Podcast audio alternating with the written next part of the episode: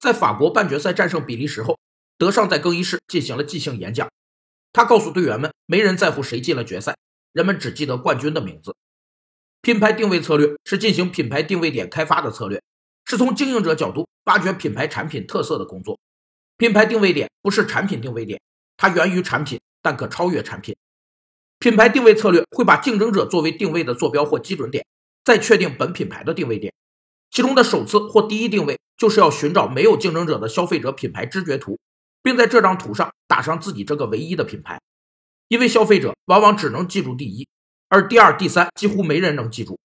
这种第一或首次定位，就是要寻找消费者的空白心智，甚至创造性的发现或制造这种空白点。德尚表示：“我为你们感到骄傲。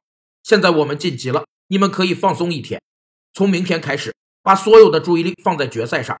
人们只会记得世界杯的冠军，没有人会记得谁进了决赛。